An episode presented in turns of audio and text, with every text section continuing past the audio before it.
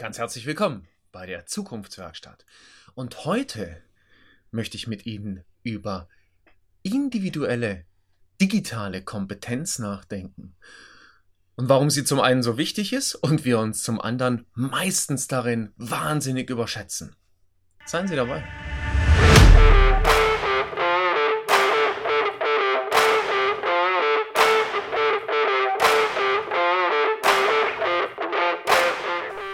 Herzlich willkommen bei der Zukunftswerkstatt, dem Podcast für die digitale Transformation und den gelingenden Wandel, bei dem zu weit gehen zum Programm gehört.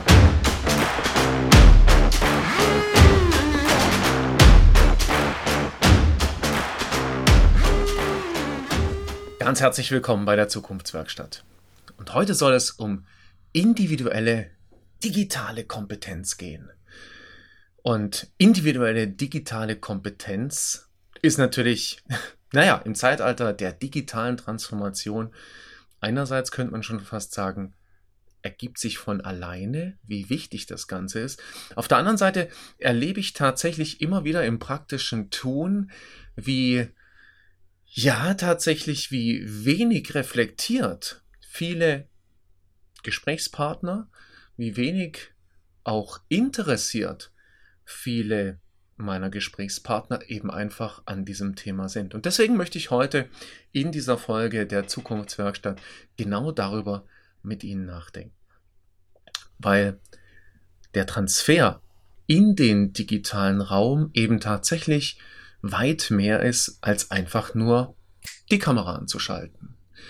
Und ich glaube, das verwechseln die meisten. Und ich glaube, deswegen erleben wir auch teilweise gefühlt diesen extremen einerseits Qualitätsverlust oder das Gefühl des Qualitätsverlusts im digitalen, auf der anderen Seite äh, tatsächlich dann auch dadurch ganz, ganz stark das Gefühl, dass das Digitale eben tatsächlich überhaupt gar nicht geeignet ist, um das Reale oder die reale Begegnung überhaupt auch nur ansatzweise zu übersetzen. Und darüber möchte ich heute mit Ihnen gemeinsam nachdenken. Lassen Sie uns doch ganz am Anfang beginnen. Wir sind, und das ist unbestritten, wir sind im Zeitalter der digitalen Transformation angekommen. Und selbst wenn Sie das gerade im Moment auch nur so wahrnehmen mögen, dass es ganz der Anfang ist, so ist es doch in ganz vielen Bereichen und schon unseres täglichen Lebens ist es doch ganz normal, digital zu sein.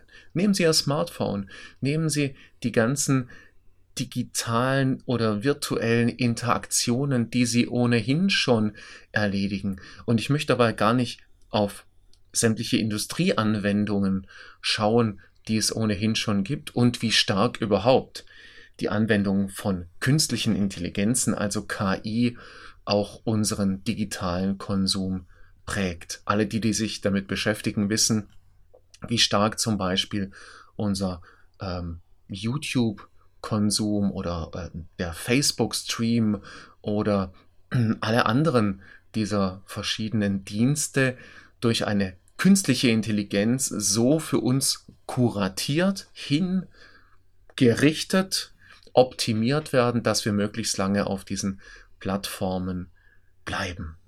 Und damit sind wir natürlich schon total in der digitalen Transformation angekommen. Allerdings wehren sich aus meiner Sicht leider noch viel zu viele eben genau gegen diese Erkenntnis. Das mag gute Gründe haben, darum geht es gar nicht und ich möchte es auch gar nicht bewerten, sondern worüber ich ja nachdenken möchte in der Zukunftswerkstatt, ist eben genau das und einfach ihr Bild dafür zu schärfen. Natürlich hat das Digitalsein Nachteile. Das braucht man gar nicht schönreden. Weil im Digitalen verlieren wir natürlich eins, wir verlieren, und das ist unbestritten, wir verlieren den direkten Kontakt. Wir verlieren den direkten physischen Kontakt.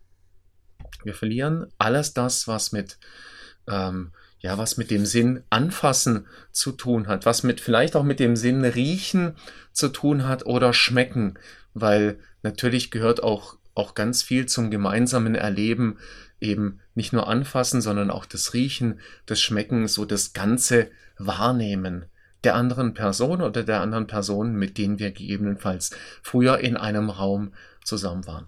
Das sind mit Sicherheit die Nachteile und daraus entsteht dann auch so dieses Gefühl der Entfremdung oder des nicht so richtig Zusammensein Könnens. Gleichzeitig, wenn wir auf die Vorteile schauen und einer der zentralen Vorteile Klar, ist mit Sicherheit ähm, gerade auch ein Trend in, den, in der letzten Zeit, ist mit Sicherheit das Thema Sicherheit. Ja? Digital schafft Sicherheit. Auf der einen Seite ähm, kennen wir es aus der Pandemiesituation, Ansteckungs- ähm,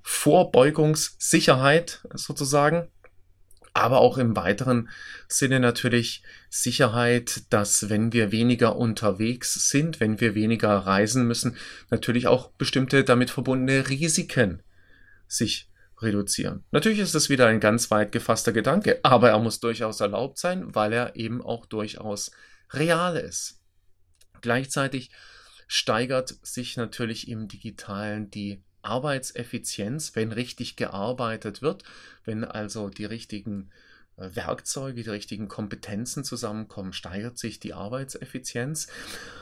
Und eins ist ganz, ganz sicher, wenn wir einfach nur mal annehmen, dass sich alles so weiterentwickeln wird, wie es gerade im Moment von vielen angenommen wird, dann bedeutet natürlich digitale Kompetenz oder digitale Arbeits- und Handlungskompetenz auch gerade wieder in der Übergangsphase, bis es wieder total normal ist, bis es digitales Arbeiten so normal ist wie heute der Smartphone-Gebrauch, bedeutet natürlich auch absolute Wettbewerbsvorteile. Und von einem können wir ausgehen.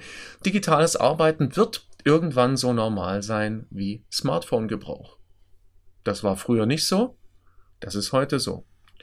Im digitalen Arbeiten war das früher nicht so, das wird Vielleicht nicht morgen und vielleicht nicht übermorgen, aber irgendwann definitiv so sein. Gleichzeitig wird die unmittelbare Zukunft und wahrscheinlich auch die längere Zukunft tendenziell eher natürlich hybrid werden. Hybrid bedeutet tatsächlich nichts anderes, als dass wir eben, ja, eine Mischung erleben werden aus Präsenz. Und Präsenz wird natürlich dann in unserer Wahrnehmung wertiger sein. Also es wird, es wird wertvoller sein, sich in Präsenz zu treffen und wir werden das höchstwahrscheinlich, also davon gehe ich stark aus, mehr genießen können. Auf der anderen Seite werden sehr, sehr viele digitale Formate eben einfach genau dieses in Präsenz sein ergänzen, dort optimieren, wo Optimierungsmöglichkeiten bestehen. Das kann im Geschäftlichen so sein, das kann im Lernen und in der Lehre so sein, das kann in vielen, vielen anderen Themenfeldern so sein, bis hin dazu, dass wir natürlich auch eine stärkere Ausdifferenzierung von sogenannten synchronen und asynchronen Formaten erleben werden. Synchron im Sinn von, wir treffen uns tatsächlich live, dabei bedeutet live entweder in Präsenz oder live online, live digital, oder wir treffen uns eben nicht live, das bedeutet asynchron, also nicht in derselben Zeit. Und auch so können Informationen ausgetauscht werden, so kann Wissen ausgetauscht werden, so kann zeitversetzt, vielleicht sogar global ähm, gesteuert an bestimmten Projekten gearbeitet werden. Über Asynchronität kann zum Beispiel auch tatsächlich in bestimmten Kontexten eine höhere Geschwindigkeit entstehen, weil wir eben nicht daran gebunden sind, äh, Termine zu koordinieren, die sich vielleicht lange, lange Zeit nicht koordinieren lassen oder ähnliches, weil wir uns eben in asynchronen Formaten bewegen. Und wenn wir über digital nachdenken oder über den Wandel ins Digitale, dann ist es, glaube ich, sehr hilfreich, einfach das Digitale oder den, den Sprung in den digitalen Raum mehr aus der Metapher einer neuen Sprache zu begreifen. Was meine ich damit? Eine neue Sprache dahingehend, dass natürlich Kompetenzen, die sie bereits mitbringen, also ob, äh, ob, das jetzt Führungskompetenzen sind, ob das jetzt Ingenieurskompetenzen sind, Projektleitungskompetenzen, Lehr-, Lernkompetenzen oder was auch immer, diese Kompetenzen sind ja weiterhin da. Gleichzeitig gilt es eben jetzt, die Sprache digital zu erlernen und diese Kompetenzen in den digitalen Raum zu ersetzen. Das heißt, manche wenn wir in, dem, in der Analogie der Sprache bleiben, manche Sätze werden sie umstellen müssen. Das heißt, einfach von der Vorgehensweise wird sich das eine oder andere verändern. Manche Wörter müssen neu gelernt werden, manche Werkzeuge müssen neu gelernt werden. Ähm, eine neue Sprache hat ja auch immer was mit Kultur zu tun. Eine neue Kultur muss gelernt werden, damit ich das Ganze gut verstehen kann. Und wenn ich mich darauf einlasse, eben auf diese neue Sprache, dann bleibt für mich tatsächlich übrig die Frage, ja, nach dem Mindset, also ähm, oder beziehungsweise Mindset und der menschlichen Kompetenz, weil darin werden die entscheidenden Faktoren liegen. Auf der einen Seite Mindset im Sinn von, kann ich das, das tatsächlich annehmen? Kann ich, kann ich mich mental auf diese neue Situation einlassen?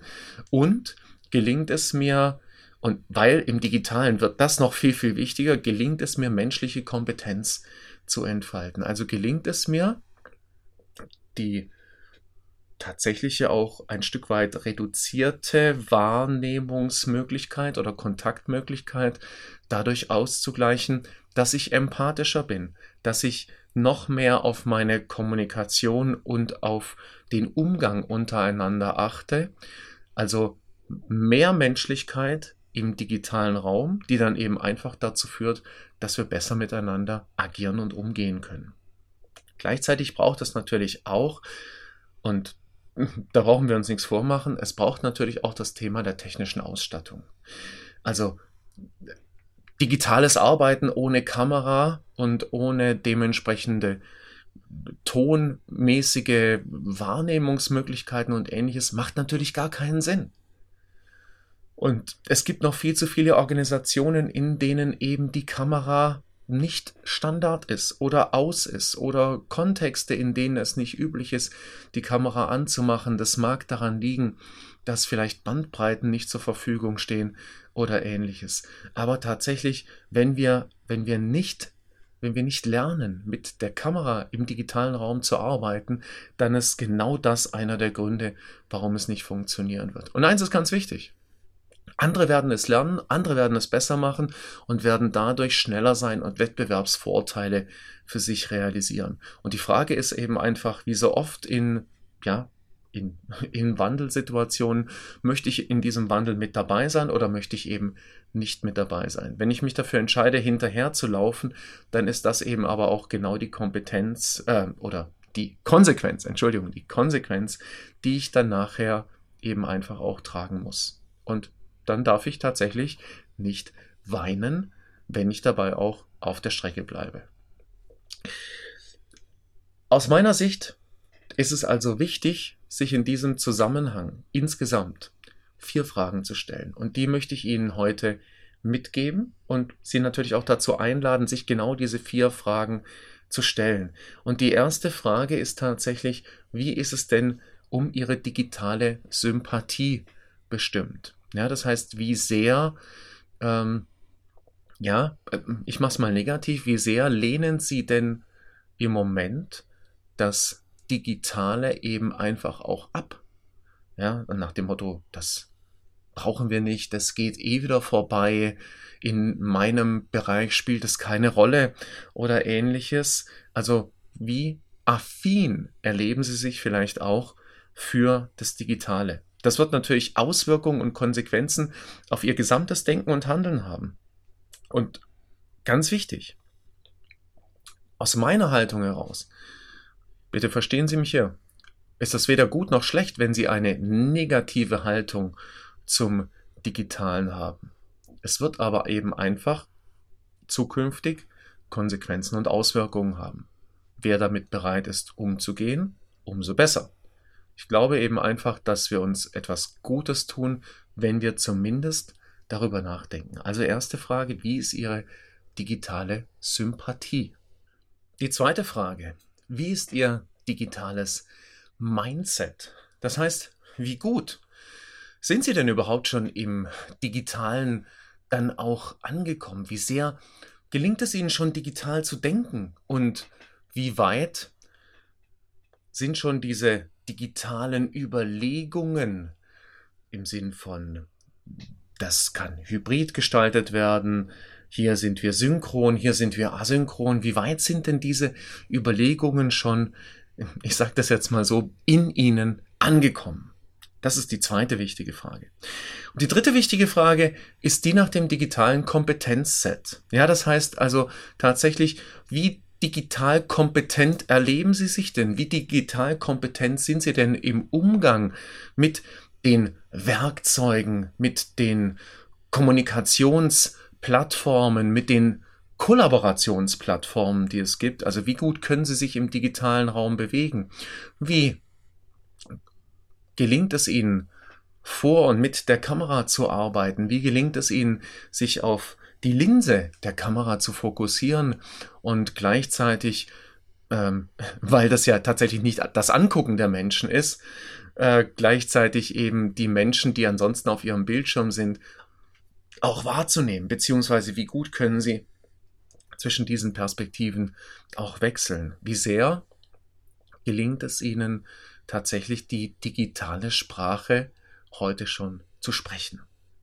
Und die vierte Fragestellung ist die Digitalkompetenz in Ihrem Thema. Das heißt, wie gut gelingt es Ihnen, Ihr Fachthema, ob das jetzt Verkauf ist, Führung oder, oder, oder, wie gut gelingt es Ihnen, Ihr Fachthema in den digitalen Raum zu übertragen, zu übersetzen, also die notwendigen Anpassungen vorzunehmen, die es eben einfach braucht, die Nuancen, um eben diese neue Sprache im digitalen Raum oder die Sprache des digitalen Raums, vielleicht ist es so rum besser, gut sprechen zu können. Wie gut sind Sie da? Und natürlich für alle vier Fragen natürlich die Einladung, wie gut sollten Sie sein oder wie gut wollen Sie auch werden? Das ist ja wieder eine persönliche, eine persönliche Entscheidung. Gleichzeitig liest man immer wieder oder hört den Podcast zum Beispiel, immer wieder sehr, sehr stark, dass wir im Verlauf der digitalen Transformation auch auf eine, ja, auf eine zunehmende Gruppe derer, die zukünftig überflüssig sein werden, zusteuern. Und eins ist ganz sicher. Ich wünsche weder Ihnen noch mir, dass wir überflüssig werden, nur weil wir eben den Sprung, den Weg ins Digitale nicht geschafft haben. Und ich erinnere mich, wenn ich in der Diskussion zu diesem Thema bin, sehr, sehr gern an einen meiner ersten Chefs, der mir vor vielen, vielen Jahren seine Schreibmaschine gezeigt hat in seinem Büro und gesagt hat, ich werde auf nichts anderem arbeiten müssen als auf dieser Schreibmaschine. Und ich war nicht lang genug im Unternehmen, um das mitzuerleben, aber es kann durchaus sein, dass diese Person tatsächlich auf nichts anderem gearbeitet hat als auf dieser Schreibmaschine. Aber wenn wir das auf heute übertragen, heute ist die Schreibmaschine ein fast vergessenes Relikt aus der Vergangenheit. Und wenn wir eben einfach auf dieser Basis uns Entwicklung anschauen, dann ist es nur natürlich anzunehmen, dass die digitale Transformation nicht nur da, sondern vor allem auch unaufhaltsam ist und dass je früher wir uns darauf einlassen können, auf das digitale Arbeiten, auf das hybride Arbeiten, auf das synchrone und asynchrone Arbeiten, desto besser werden wir eben einfach in dieser neuen Zeit Fuß fassen. Und das bedeutet natürlich raus aus der Komfortzone. Das bedeutet vor die Kamera. Das bedeutet sich ja auch neuem Lernen sozusagen zu öffnen. Und gleichzeitig bedeutet das eine Riesenchance für jedes Unternehmen, für jede Führungskraft und für jeden einzelnen Mitarbeitenden. Und deswegen wünsche ich Ihnen, dass Sie diesen Sprung in die digitale Transformation in der Art und Weise wagen wollen, wie es für Sie gut ist und lade Sie ganz, ganz herzlich dazu ein. jeden Tag ein kleines bisschen besser zu werden, aber vor allem sage ich auch heute wieder ganz, ganz herzlichen Dank, dass Sie mir Ihre wertvolle Zeit geschenkt haben und dass Sie mit mir gemeinsam nachgedacht haben. Alles Gute.